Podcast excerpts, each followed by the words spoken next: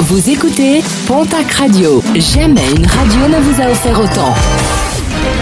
L'information locale à 9h, c'est sur Pontac Radio. Bonjour Jean-Marc Courage Sénac. Très belle matinée, merci de votre fidélité. Un incendie déploré hier à la maison d'arrêt de Pau. Les pompiers ont dû faire usage de la grande échelle rue Bourbaki, ce qui a créé quelques perturbations au niveau de la circulation. L'incendie s'est déclaré dans une cellule de la prison. Un homme de 44 ans a été évacué dans un état grave vers l'hôpital de Pau. Une enquête a été ouverte.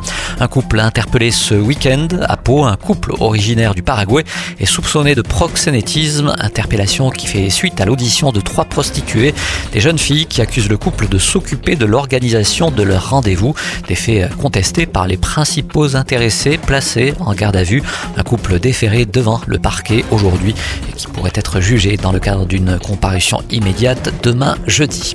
Des températures supérieures à 8-10 degrés par rapport au normal de saison. Il va faire une nouvelle fois chaud aujourd'hui et au moins jusqu'à dimanche dans la région. Une chaleur qui va aggraver la sécheresse et mettre en péril certaines cultures. Craignent plusieurs agriculteurs. Pas de record battu en vue, mais une durée de phénomène assez atypique.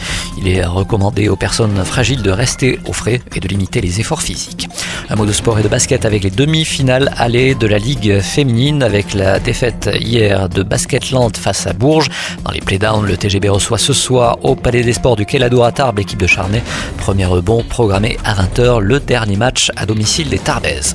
En rugby, les demi-finales de Pro D2 s'annoncent comme un véritable succès à Mont-de-Marsan. Il n'y a plus de places assises disponibles et cela en une seule journée de vente. Le club négocie d'ailleurs avec la préfecture pour augmenter la jauge en pesage pour la faire passer de 3 à 5 000 places. À Bayonne, suite à un bug informatique, la billetterie en ligne ouvrira lundi prochain. L'occasion pour les abonnés fidèles au club d'être prioritaires pour assister aux rencontres. Et puis la belle histoire du jour, elle nous vient de Jurançon où hier matin, plusieurs poneys se sont retrouvés égarés sur la chaussée de la Rocade. Huit poneys pris en charge par les policiers pour éviter qu'ils ne provoquent un accident. Des animaux qui ont très vite retrouvé leur enclos.